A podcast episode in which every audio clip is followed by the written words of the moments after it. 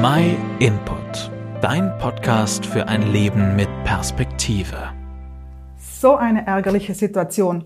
Ich wollte am Morgen die Waschmaschine einschalten, um meine Berge von Wäsche abzuarbeiten und was passiert?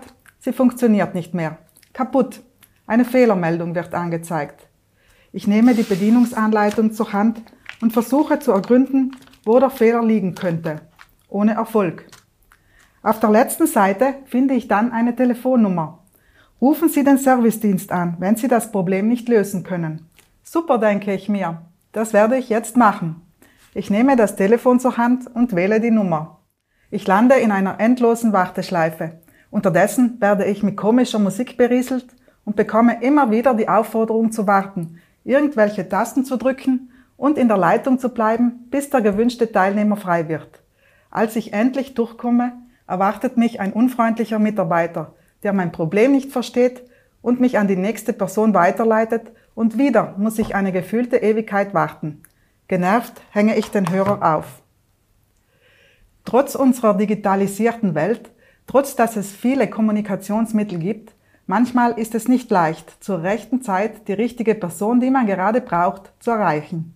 Es geht nicht nur um die Waschmaschine, Manchmal haben wir das Bedürfnis, mit jemandem zu reden oder dass uns jemand zuhört. Ist so gut, sich mit einer guten Freundin oder einem guten Freund auszutauschen und einander zu erzählen, was einen beschäftigt. Freude und Leid miteinander zu teilen. Nach so einem Gespräch geht es uns gut und wir fühlen uns leichter. Aber auch unsere Freunde können nicht zu jeder Zeit abrufbereit sein. Der eine ist vielleicht gerade auf der Arbeit, der andere hat ein wichtiges Treffen und wieder ein anderer hat gerade sein Handy ausgeschaltet.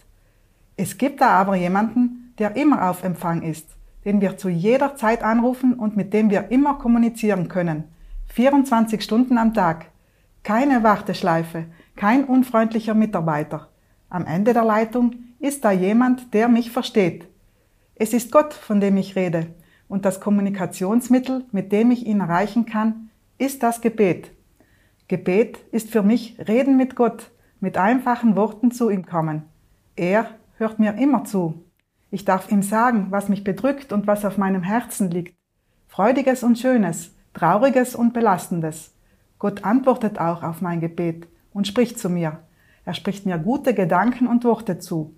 Gott wünscht sich nichts sehnlicher, als mit uns Menschen zu kommunizieren. Er wartet nur darauf und sehnt sich nach dir und nach mir. Und wenn du ganz tief in deinem Inneren nachspürst, kannst du auch deine Sehnsucht nach Gott wahrnehmen. Er hat sie dir schon ins Herz gelegt.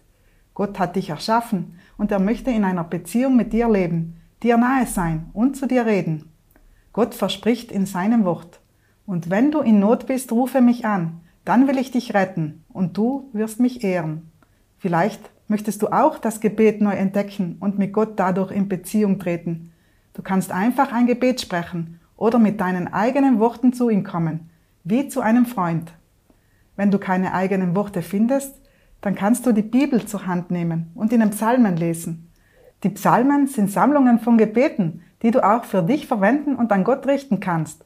Falls du noch keine eigene Bibel hast, schicken wir dir gerne eine kostenlos und unverbindlich zu. Schreib einfach eine E-Mail an info at myinput.it oder schreib uns, wenn du noch weitere Fragen dazu hast.